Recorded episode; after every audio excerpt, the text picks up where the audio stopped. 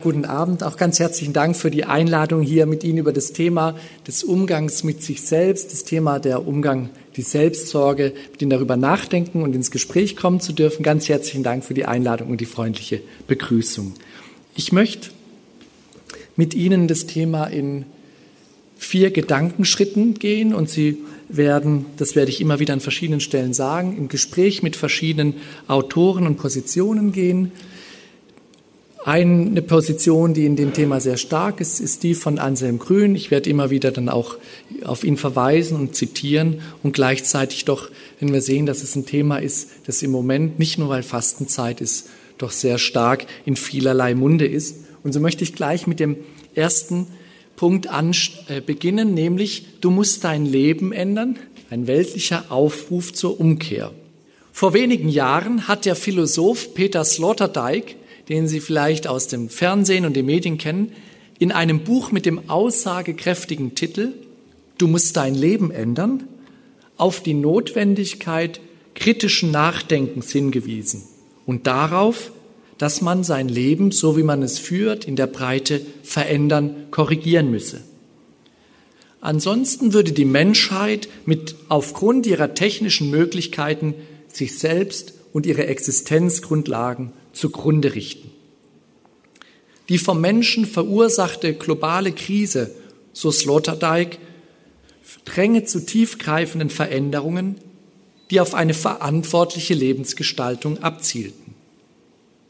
Erst im erwachten Bewusstsein, vielleicht auch wieder erwachten Bewusstsein, sein Leben bewusst führen und Verantwortung übernehmen zu müssen, eröffnet sich die Möglichkeit, nicht zerstörerisch miteinander und mit der Welt umzugehen. Der Mensch, der Einzelne, soll wieder zum Subjekt, zum Gestalter seines Lebens werden. Das heißt, so Sloterdijk, der Mensch muss daran arbeiten, dass er nicht von einseitigen oder unvernünftigen Beweggründen und Motiven, sondern aus einem verantwortlichen, besonnenen und klugen Handeln heraus sein Leben und das Miteinander gestaltet. Sloterdijk ruft zur Wiedererinnerung und zur Neuaneignung der ethischen Grundfigur des Übens. In der Theologie und der Tradition sprechen wir von der Askese im Sinne der Selbstbildung auf. Das finde ich ist erstaunlich. Diesen bewussten Umgang mit sich selbst, die Form, sich selbst zu bilden, grenzt Sloterdijk von jenen Forderungen aus, die am Ende des 20. Jahrhunderts damit begonnen haben, aus dem Ich ein Projekt zu machen. Ein Unternehmen, der selbst, sich selbst zum Unternehmen macht, Konkursverwaltung inklusive. Es sei an der Zeit, so Sloterdijk, sich diesen radikalen Anspruch, sein Leben zu verändern, zu stellen und zwar gegen die Verflachung von Identität im Sinne eines Selbstmanagementprojekts. Die Forderung der Umkehr, die Sloterdijk gleichwohl weltlich, säkular und eben gerade nicht religiös begründet wissen will, sei wieder in das ethische Bewusstsein zu bringen. Daher sei es an der Zeit, all die Formen des übenden Lebens neu zu vergegenwärtigen, die nicht aufhören, lebensdienliche und gesundheitsförderliche Energien freizusetzen. Denn Askese, Selbstsorge und Verantwortung sind angesichts der politischen, ökologischen, wirtschaftlichen, sozialen und kulturellen Entwicklungen notwendig und dringlicher denn je. Sloterdijk ist kein Einzelfall der weltlichen Propheten, die zur Umkehr mahnen. Es ließen sich noch einige Namen hinzufügen, bis hin zum Literaturwissenschaftler, Publizisten und Journalisten Roger Willemsen, der im letzten Jahr verstorben ist und auch durch viele Fernsehsendungen, äh, Beiträge in, der, in den Medien und Bücher bekannt ist. Roger Willemsen geht anders vor als Sloterdijk, wenngleich auch mit ähnlicher Absicht. Er stellt sich vor, wie man aus der Position eines Zukünftigen zurück in die Vergangenheit schaut. Also retrospektiv aus der Zukunft auf heute. Auch Willemsen möchte zu einer bewussteren Lebensführung aufrufen, die sich zu den vielfältigen Formen der Außenlenkung und Außensteuerung, die sich gegen ökonomische Beeinflussung, gegen Überforderung, über Abstumpfung und gegen Entmündigung in ein kritisches Verhältnis zu stellen vermag. Oder anders gesagt, es geht darum, dass wir bewusst uns selbst vergewissern und wieder verantwortlich das Leben in die Hand nehmen. Ich zitiere eine kleine Passage aus seinem letzten Werk, das nach seinem Tod veröffentlicht wurde, eine Rede, wer wir waren. Willemsen, wir waren wie die Landschaft im Rückzug. Wir hatten unserem Verschwinden nichts entgegenzusetzen, rieben uns aber auf im engen Horizont einer Arbeit, die ein Unternehmen stärken, erfolgreicher, effektiver machen sollte, aber nicht Lebensfragen beantworten, das Überleben sichern helfen würde. Kaum blickten wir in die Vergangenheit, das sagt er aus der Zukunftsperspektive zurück, kaum blickten wir in die Vergangenheit, sahen wir nichts als Fortschritt. Kaum blickten wir in die Zukunft, nichts als Niedergang. Wir waren jene, die wussten, aber nicht verstanden, die begriffen, aber nicht vergegenwärtigen konnten, voller Information, aber ohne Erkenntnis, randvoll mit Wissen, aber mager an Erfahrung. So gingen wir, nicht aufgehalten von uns selbst. So Willemsen. Willemsen geht es also um eine selbstbewusste Lebensgestaltung, die empathisch und offen ist für das Erleben, für die Begegnungen zwischen Menschen, wie auch wahrnimmt, was sozioökonomisch, was die Wirtschaft, was kulturelle Entwicklungen, aber auch die Umwelt für Herausforderungen mit sich bringt. Willemsen möchte zur verantwortlichen Umgang mit der Wirklichkeit und untereinander sensibilisieren und befähigen. Er plädiert für die Bildung einer Persönlichkeit, die sich durch die Fähigkeit auszeichnet, bei sich zu bleiben, folgerichtig zu sein, konsequent. Willemsen möchte aufrütteln zu einer Identität, die aus der existenziellen Einsicht in die eigene Begrenztheit und Geschöpflichkeit lebt und dabei auch die moralische und spirituelle Dimension ihrer Existenz entdeckt und sich gerade vor diesem Hintergrund als verantwortlich versteht. Die wenigen Andeutungen mögen genügen, um die Frage aufzuwerfen, befinden wir uns in einer Art weltlicher Fastenzeit, einer Zeit verschiedener Aufrufe zur Umkehr? Und wenn ja, welchen Beitrag könnte der christliche Glaube und die Theologie dazu leisten? Askese und Verwandlung. Mit diesen beiden Schlagwörtern möchte ich mit Ihnen heute Abend über das Thema des Umgangs mit sich selbst im Horizont des christlichen Glaubens nachdenken. Nachdenken aber nicht nur im Sinne einer ausschließlichen theoretischen, abstrakten Reflexion, sondern auch Nachdenken im Sinne einer Besinnung, die auch existenzielle Fragen aufwerfen und dazu anregen möchte, sich über sich selbst Gedanken zu machen, vielleicht auch sich ein wenig mehr auf die Spur zu kommen. Ansonsten blieben die theoretischen Reflexionen gleichsam blutleer und lebensfern. Diese Verbindung von Lebensführung, Theologie und Spiritualität ist nicht neu. Vielmehr zählt sie zum Traditionsschatz der Theologie, die sich als Lebenskunst im Horizont des christlichen Glaubens versteht. Als eine Reflexion über das gute und sinnvolle Leben unter anderem in Verbindung mit Hinweisen zu Klugheitsregeln und Übungspraktiken. Und da dies heutzutage durch das Erfahrungswissen der Psychologie unterstützt und vertieft werden kann, erlaube ich mir, gelegentlich auch darauf zu sprechen zu kommen.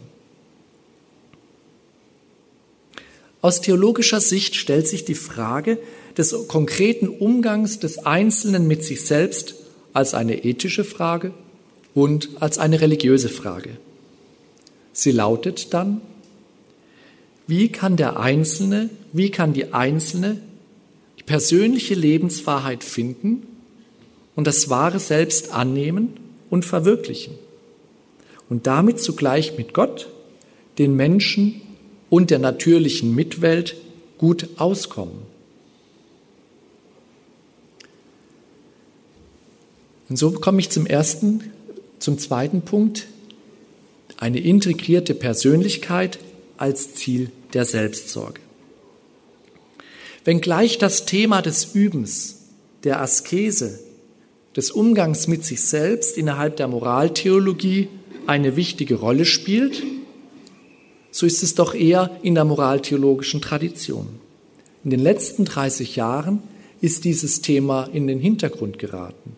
Und es waren eher spirituelle Autoren, vor allem zum Beispiel Anselm Grün, die dieses Thema auch in der Breite sehr stark behandelt haben, durchaus, aber auch mit theologischem Anspruch. In der Moraltheologie wurde dagegen vorrangig zwar auch, wenn es um die Lebensführung geht, über Tugenden nachgedacht, aber Tugenden sind dann doch wieder so allgemein. Die Frage bleibt, was bedeutet das konkret für das Leben? Und es scheint sogar, dass eigens in der Theologie begründet werden müsste, warum man überhaupt Selbstsorge und Selbstliebe als Thema der Theologie machen sollte. Der Moraltheologe Franz Furger hat vor 30 Jahren dies zum Beispiel getan und sah sich dazu veranlasst und er hat es folgendermaßen begründet.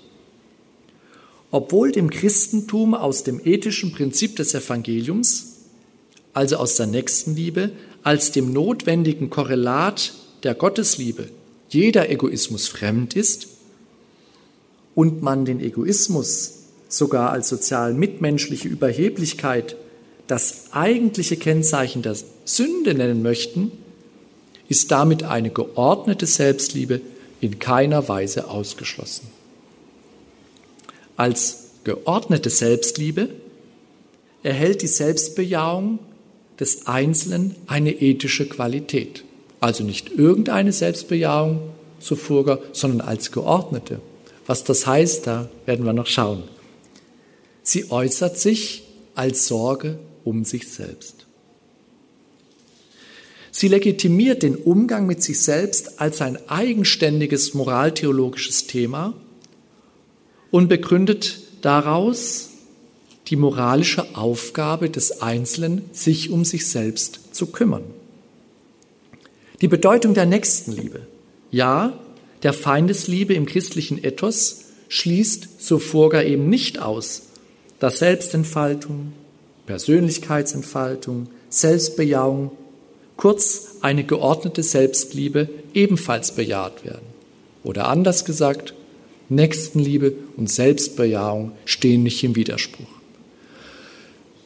Man könnte sagen, für uns heute ist es doch eigentlich keine große Einsicht. Ich finde es aber spannend, dass es vor 30 Jahren noch ein eigenes Thema war, darüber nachzudenken. Und es hat auch, glaube ich, seine Gründe, weil es nämlich auch und Entwicklungen innerhalb der Spiritualitätstradition gab, die das gegeneinander gestellt haben.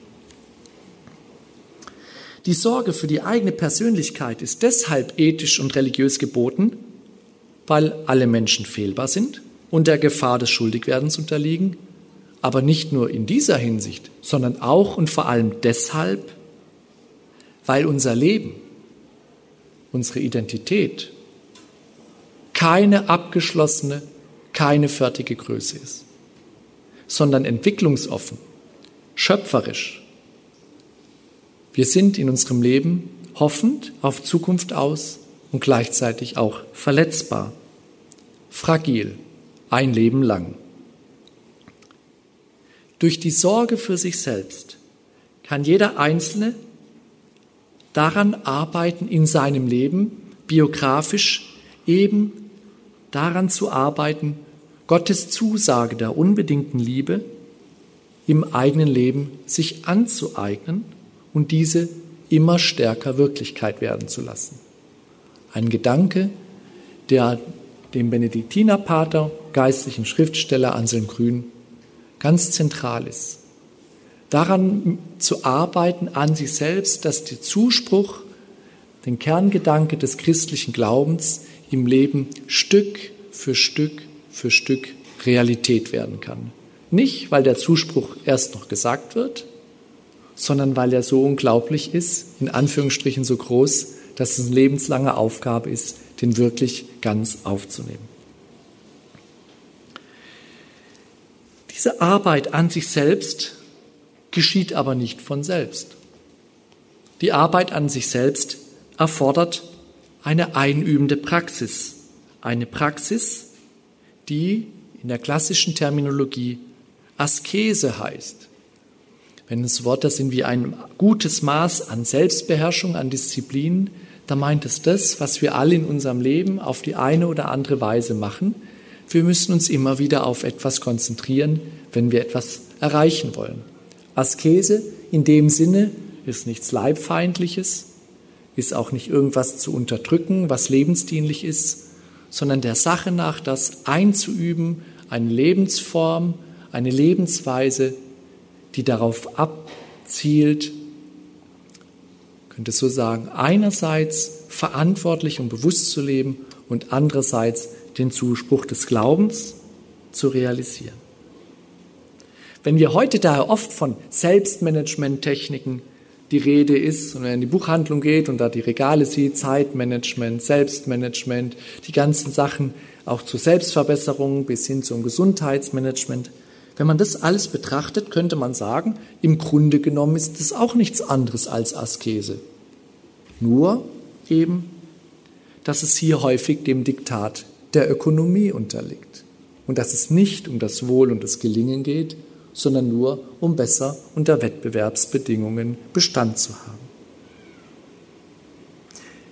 Die Sorge für sich selbst ist also etwas völlig anderes als Egozentrik die sich von allen sozialen Bezügen lossagt. Und umgekehrt, eine Sozialbezogenheit darf aber auch nicht dazu führen, dass man vernachlässigt, für sich selbst zu sorgen. Vor allem deshalb, weil man nur, wenn man sich auch um sich selbst sorgt, so eine einfache Erfahrungsweisheit auch dann wirklich in Gespräch, in Kontakt, in Begegnung mit anderen kommen kann. Dies möchte ich deshalb betonen, weil es in der christlichen Ethik und im christlichen Lebensform auch ungesunde Formen einer Spiritualität der Selbstverleugnung gegeben hat, die sich langfristig auch für das, Kreuz, für das christliche Zeugnis der Liebe nachteilig auswirken mussten. Und wenn man sieht, was im Pontifikat von Papst Franziskus, worauf er so den Kern seiner Verkündigung legt, dann merkt man, dass es ihm darum geht, zu korrigieren wo Verengungen dazu führt haben, das Zentrum des Evangeliums aus dem Blick zu verlieren. Ziel der Selbstsorge ist also eine integrierte Persönlichkeit, die sich ihrer leibseelischen, sozialen, ökologischen und religiösen Dimensionen bewusst ist und diese auf der Suche nach Identität, auf der Suche nach einer Antwort auf die Frage, wer bin ich, zu berücksichtigen weiß. Dazu bedarf es der Selbsterkenntnis, der Selbsterfahrung, der Selbstbeherrschung, der Selbstbesinnung. All das ist für eine in diesem Sinne verstandene Selbstverwirklichung von Bedeutung.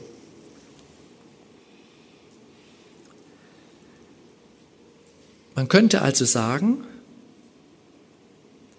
die Selbstsorge die Verantwortung für sich selbst ist einerseits moralisch geboten, dass man mit anderen umgeht. Aber sie hat noch einen tieferen Sinn, nämlich, dass es in theologischer Perspektive gesprochen darum geht, den Anspruch des christlichen Glaubens, der aus dem Zuspruch der Zusage der Liebe Gottes folgt, dem nachzukommen. Oder in einer Wendung gesprochen, in der Verwirklichung der Nachfolge Christi oder einer christlichen Lebensweise. Denn darin begegnet der Mensch als Gott ebenbildliches Geschöpf im Antworten dem Doppelgebot der Liebe, dem Anruf und dem Zuspruch Gottes. Die Sorge sich, um sich selbst, Selbstliebe als Antwort darauf, dass Gott zuerst geliebt hat. Und so geben sich, wie schon zur Einführung des Vortrags gesagt wurden, verschiedene Bereiche, in denen darüber nachgedacht wurde, wie der Mensch im Umgang für sich selbst verantwortlich umgehen soll. Eben die Bereiche der Gesundheitserhaltung, der Wiederherstellung geschädigter Gesundheit, der Eigenverfügbarkeit über das Leben und Sterben, gesunde Ernährung, körperlicher Wohlumgang, könnte sagen, alles, was den leibseelischen Bereich betrifft. Und dann gibt es den seelischen Bereich der Psychohygiene, wo es darum geht zu schauen, was gut ist, was der Selbsterkenntnis dient, was der Selbstbestimmung dient, was der Gestaltung der eigenen emotionalen, vitalen Bedürfnisse dient. Ich mache es einem Beispiel äh, ansichtig. Wenn jemand immer wieder weiß, dass es Situationen gibt, die ihn so beunruhigen, dass er die Fassung verliert und vielleicht ein bisschen außer Kontrolle gerät oder mit seinem Zorn über die Stränge schlägt und irgendwann mal merkt, wie die Mechanismen laufen, dass sowas passiert, dann kann man dafür Verantwortung übernehmen und schauen, wie kann ich das vermeiden, dass ich überhaupt erst in so eine Situation komme. Kennt es vielleicht auf der einen oder anderen Weise, macht so ein typische Beispiel in Paarkonflikten, wenn man auf einmal so erregt ist und dann gar nicht mehr so, so besonnen agieren kann. Und wenn dann so ein bisschen die Emotionen wieder abkühlen, dann kann man manches klarer sehen, dann ist manches nicht so verstellt und man denkt sich, hätte ich vielleicht doch nicht so einen Ausbruch gehabt. In dem Fall, wenn man merkt, wie sowas passiert, wie sowas abläuft und vielleicht merkt, jetzt merke ich, wie ich auf einmal energetischer wird, wie innerlich die Wärme hochsteigt, dann in dem rechten Moment zu sagen, jetzt mache ich mal eine Unterbrechung und steige aus, wäre so eine Form, wie man auch versucht, damit umzugehen, dass es nicht knallt, um salopp zu sagen.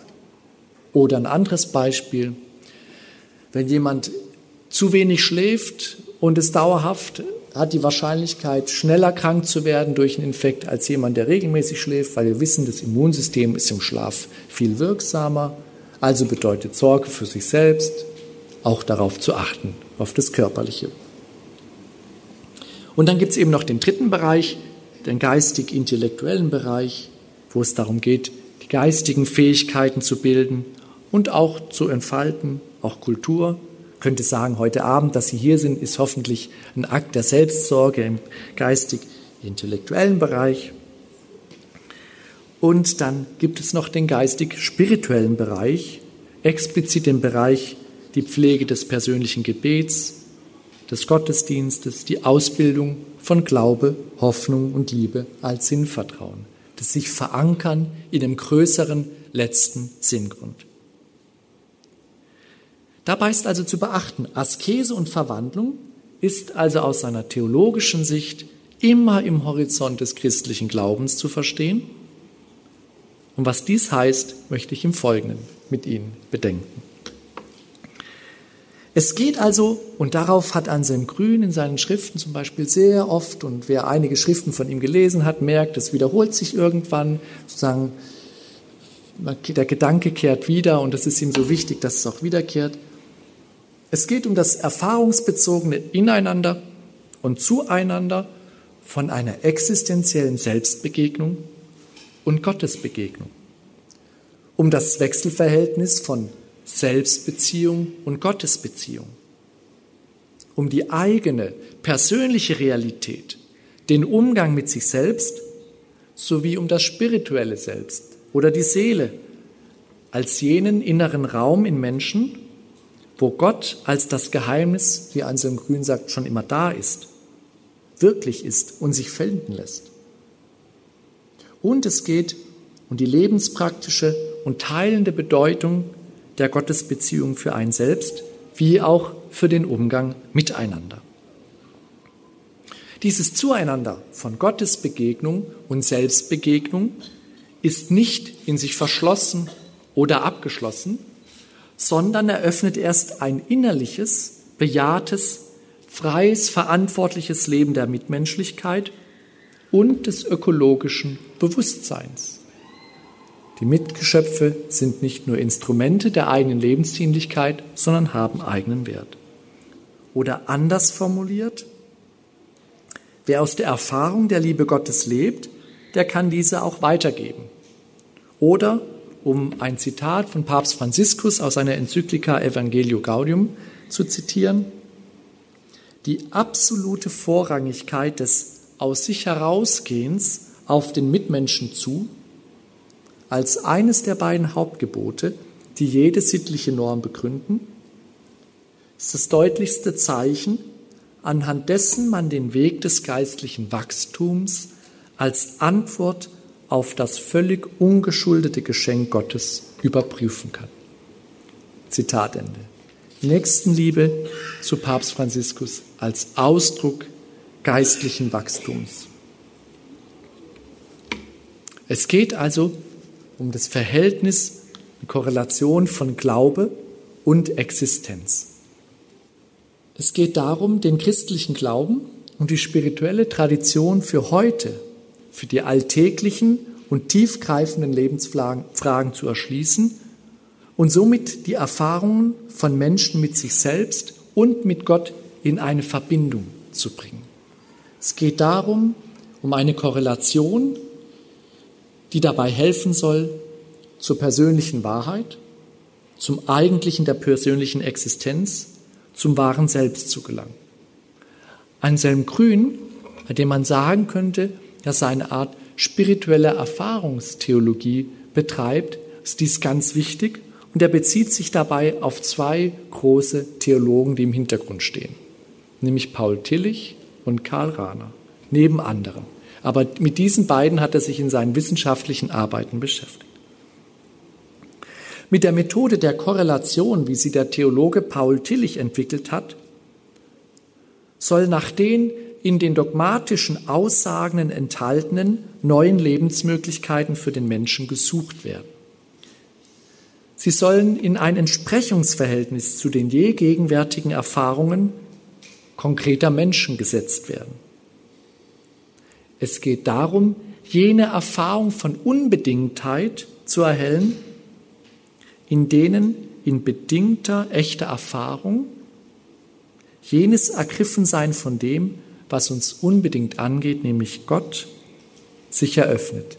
Man könnte es anders sagen, wenn Gott als derjenige ist, der uns unbedingt angeht, dann können wir Gott immer nur im Rahmen unserer bedingten Möglichkeiten erfassen.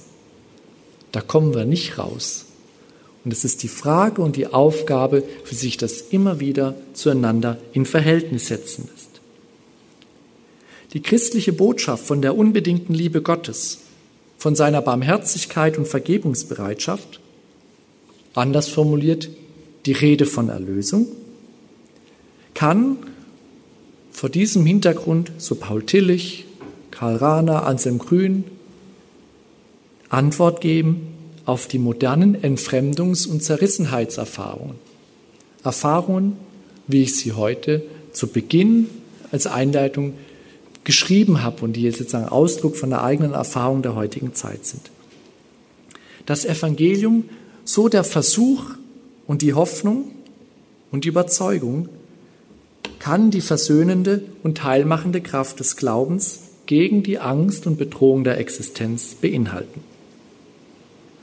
Aber Glaube ist eben kein Wissen und Glaube ist nicht etwas, das man hat, wie Gegenstände.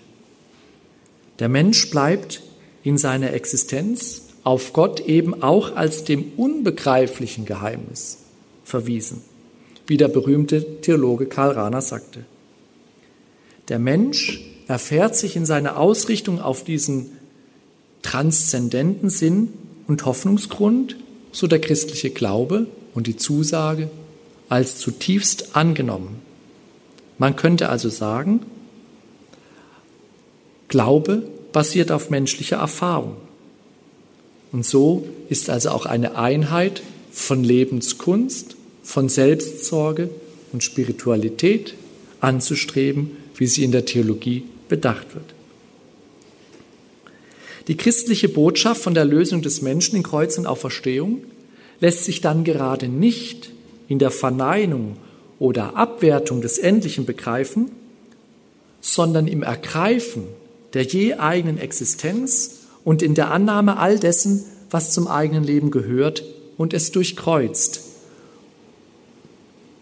Es durchkreuzt in dieser Form des Durchkreuzens.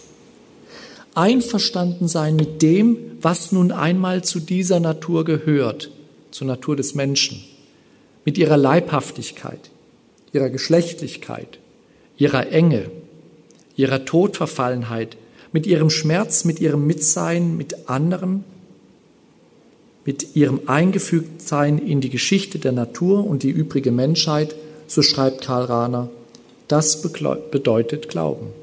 Einverstanden sein, nicht gegen, nicht Verneinung der Existenz. Tillich und Rahner formulieren die christliche Botschaft von der Erlösung so, dass sie der Struktur des menschlichen Denkens und der menschlichen Existenz entspricht. Oder anders gesagt, nur wenn es gelingt, den Glauben so zur Sprache zu bringen, dass er mit den Erfahrungen der jeweiligen Zeit des Menschen in Verbindung gebracht werden kann. Nur dann ist es möglich, dass Glaube auch Wirklichkeit werden kann in Menschen, weil sie sonst nicht, ich könnte es anders sagen, subjektiv bedeutsam werden kann. Und wir alle haben sicherlich schon die Erfahrung gemacht oder kennen Menschen, die die Erfahrung machen mussten, dass es nicht immer einfach ist, eine Sprache zu finden, die den anderen erreicht, sodass der andere auch von dieser Sprache aus betroffen sein und darauf reagieren kann. Insofern ist nochmals in dem zweiten Gang darüber nachzudenken, wie ist dann das Verhältnis von Selbstwertung und Gotteserfahrung. Wie kann also die christliche Botschaft von der liebenden Annahme eines jeden Menschen durch Gott und deren alltägliche und existenzielle Durchbuchstabierung und Entfaltung so zur Sprache gebracht werden, dass der Kern des Christlichen, das Evangelium, die Menschenfreundlichkeit Gottes, im individuellen Lebensvollzug angeeignet und Wirklichkeit werden können. Oder anders gefragt, dass sie zur Verwandlung führen können. Gottes Erfahrung, Gottes Beziehung, Selbstfindung und Umgang mit sich selbst angesichts der eigenen inneren Spannungen und Pole an Leidenschaften und Emotionen, Interessen und Bedürfnisse, aber auch angesichts tiefer Verletzungen und Kränkungen, in Erfahrungen von Schuld und Versagen, in Erfahrungen von Hoffen und Aussein, in Erfahrung des Versprechens und des Überschreitens all dessen in gläubigen Erfahrungen, im spirituellen Selbst, wie Anselm Grün sagt, als dem Ort, wo sich der Mensch als frei, heil und in Gott gegründet erfährt, und in der gelebten Nächstenliebe und der Solidarität. All das ist zusammenzusehen und nicht zu trennen. Ein solcher Weg, der auf das gesunde Leben abzielt, basiert also auf dem Bemühen um eine ehrliche Selbsterkenntnis, die, so Anselm Grün, zu wirklicher Gotteserfahrung führt. Anselm Grün wird nicht müde zu zeigen und zu betonen, dass dies schon die Mönchsväter der frühen Kirche praktiziert haben. Und er ist auch zum Teil ja bekannt für seine Deutungen. Ich zitiere Anselm Grün, der spirituelle Weg der frühen Mönche ist kein moralischer Weg, sondern ein mystischer, ein mystagogischer Weg, also ein Weg, der uns in Gott hineinführt. Denn in Erfahrungen von Authentizität, von Übereinstimmung mit sich selbst, im Gefühl, im Einklang mit sich selbst zu sein, darf man darauf vertrauen, mit dem Bild Gottes, das Gott von jemandem gemacht hat, von diesem einen gemacht hat, in Berührung zu sein.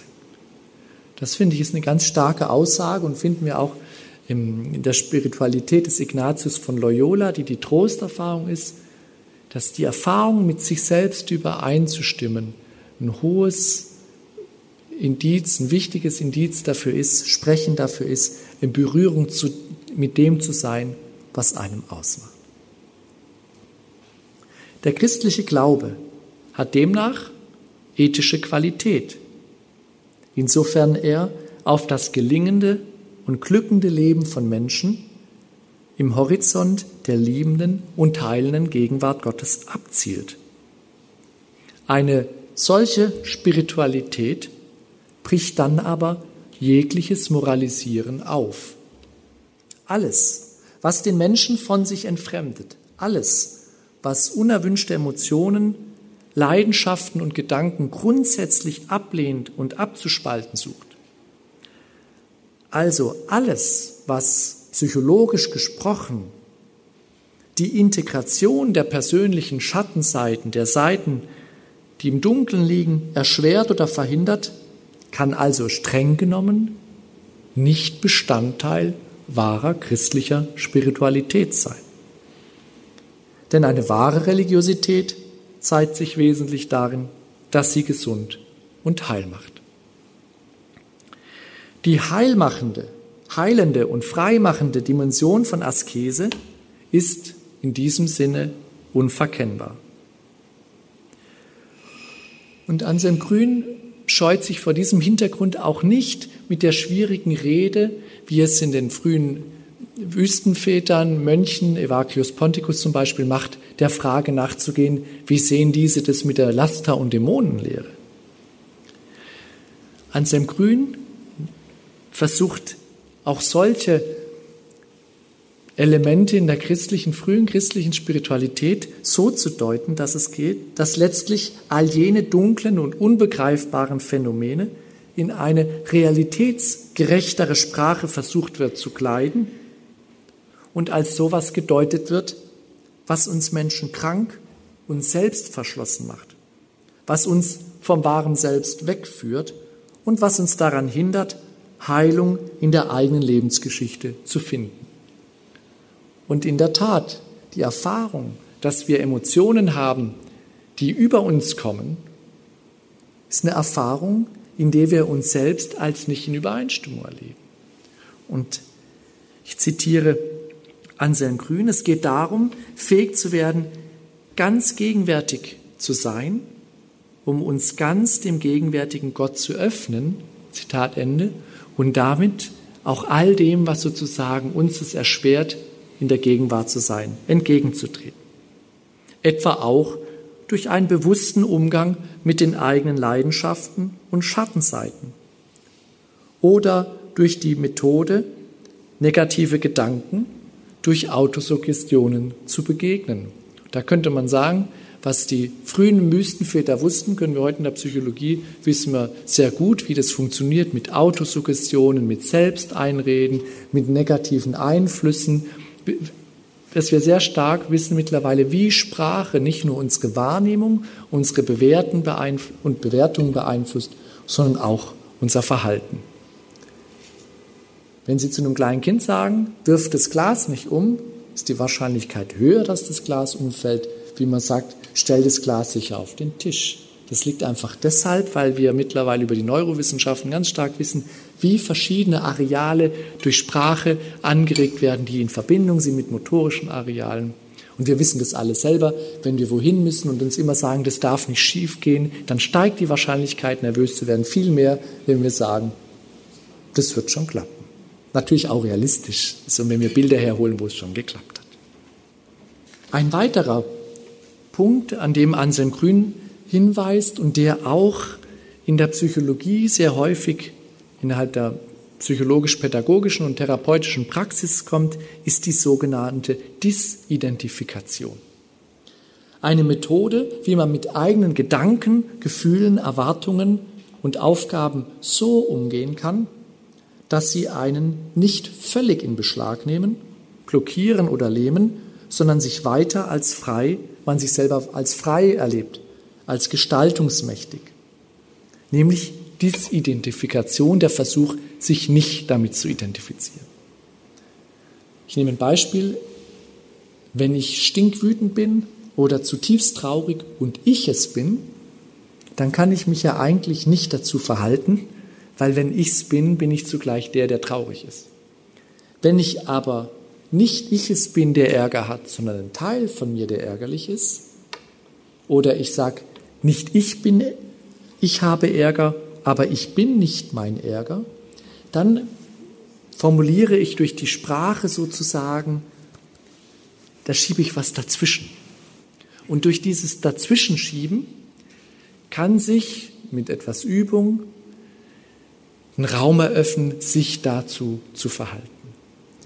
Also sagen, dass wir, und das meint Anselm Grün auch mit der Vorstellung, dass wir sozusagen nicht identisch sind mit unserem wahren Selbst, weil dieses wahre Selbst ist der Raum, der es möglich ist, immer nochmals rauszutreten, dazu sich in ein Verhältnis zu setzen. Vor diesem Hintergrund könnte man sagen, Askese, die Bildung und Formung der eigenen Persönlichkeit im Horizont des christlichen Glaubens, lässt sich daher eben auch als therapeutisch begreifen. Nicht im Sinne einer rein menschlichen Heilungspraxis oder Gesundheitspraxis, sondern als eine therapeutische, spirituelle Theologie. Es geht darum, dass Menschen aus der inneren und äußeren Zerrissenheit, aus Zwiespältigkeit und Fremdung, aus Ängsten, Depressionen und Verletzungen zur Einheit mit sich selbst, zur Übernahme von Verantwortung sowie zur Mitmenschlichkeit und Beziehungsfähigkeit gelangen. Zielgestalt der Askese und der Selbstsorge ist die Person als kreative und lebendige Einheit mit emotionaler Intelligenz und Kompetenz.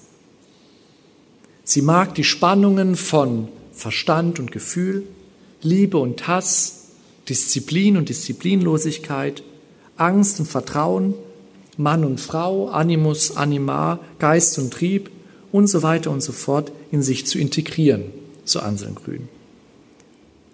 Ein solcher Mensch ist als Ganzer und in diesem Sinne als Heil zu betrachten oder wie es der Kirchenvater, der heilige Irenäus von Lyon einmal sagte, dass im lebendigen Menschen die Ehre Gottes verwirklicht sei. Dass im lebendigen Menschen die Ehre Gottes verwirklicht sei. Aber um sich verwandeln lassen zu können, bedarf es der Grundhaltung der Demut, der Bodenhaftung, des existenziellen Realitätssinn. Ich zitiere Anselm Grün. Das Paradox eines solchen spirituellen Weges besteht nämlich darin, dass wir zu Gott aufsteigen, indem wir in unsere eigene Wirklichkeit hinabsteigen. Durch das Hinabsteigen in unsere Erdhaftigkeit, Humus und Humilitas heißt Demut, durch das Hinabsteigen in unsere Erdhaftigkeit kommen wir in Berührung mit dem Himmel mit Gott. Indem wir den Mut finden, in die eigenen Leidenschaften hinabzusteigen, führen sie uns zu Gott hinauf, so Anselm Grün. Viele wissen aus eigener Erfahrung, ein solcher Weg ist nicht immer leicht, oft schwierig und mühsam. Zumal er, auch ein Thema, auf das Anselm Grün sehr stark eingeht, mit dem Prozess der Versöhnung mit sich selbst mit einer Versöhnung mit der eigenen Lebensgeschichte einhergeht. Biblische Hoffnungsbilder der Verwandlung können ja leitend sein und dabei helfen, Wege zu finden, wie sanfter und barmherziger mit, wie wir sanfter und barmherziger mit uns und anderen Menschen umgehen können. Dabei stellt Grün Jesus als das Vorbild vor, das nicht gewalttätig, nicht hartherzig und rigide mit sich selbst umgeht, sondern der zum Frieden mit uns selbst, zum barmherzigen Umgang mit uns selbst aufgerufen hat, so Anselm Grün. Christlicher Glaube, gelingende Identität und solidarisches Handeln. Im Unterschied zu problematischen Glaubensvorstellungen und Gottesbildern, Gottesbilder, die krank machen, die Angst machen, geht es also dem christlichen Glauben, seinem Selbstverständnis nach auch um gelingende Identität. In Anlehnung an den tiefen Psychologen Carl Gustav Jung, einer der Gesprächspartner von Anselm Green, könnte man sagen, dass es um einen Individuationsprozess geht, in dem die eigenen Masken und verstellenden Selbstbilder fallen gelassen werden und der wahre Blick auf sich selbst zum Vorschein kommt. Also vom Ich zum Selbst zu kommen, in die eigene Mitte, in der ich dann mein wahres Wesen werde. Theologisch und spirituell lässt sich dieses wahre Wesen als das einmalige Bild deuten, das Gott von jedem einzelnen Menschen gemacht hat. Um sich dieses Bildes gewahr zu werden, sind zuerst einmal alle Selbst- und Fremdbilder loszulassen. Ich zitiere Anselm Grün, die Bilder der Erwartungen von Eltern, der Erwartungen der Gesellschaft, die Bilder meines eigenen Ehrgeizes und so weiter. Erst dann kann ich mich fragen, wie dieses ursprüngliche und einmalige Bild, das Gott von mir gemacht hat, aussieht. Zitat Ende. Was für das Selbstbild gilt, betrifft aber auch die Vorstellungen, die wir von anderen Menschen haben und eben auch von Gott. Und nicht zuletzt Max Frisch hat ja einmal das Bilderverbot Gottes auf den Menschen übertragen. Du sollst dir vom Menschen kein Bildnis machen, oder anders gesagt, durch Schubladen und Bilder so festhalten, dass keine Veränderung, Entwicklung, Wandel möglich ist. Auch Gott ist aus allen identifizierenden und instrumentalisierenden Bildern zu entlassen. Und man könnte sagen, als das Personal und irgendwie auch apersonale Geheimnis je neu zu fassen so Anselm Grün. Gott persönlich und unpersönlich. Diese Spannung müssen wir aushalten, so Anselm Grün. Und auch die Theologie hat dies zu bedenken. Askese und Verwandlung sind vor dem Hintergrund, in dem Verständnis, den ich gezeichnet, das ich gezeichnet habe, getragen von der Grundhaltung der Gelassenheit. Selbstverwirklichung in diesem Sinne ist etwas zutiefst Gottgewolltes. Keine idealistische Überhöhung oder Überforderung, sondern ein realistischer und gesunder Weg. Er erfordert Übung und Arbeit an sich selbst.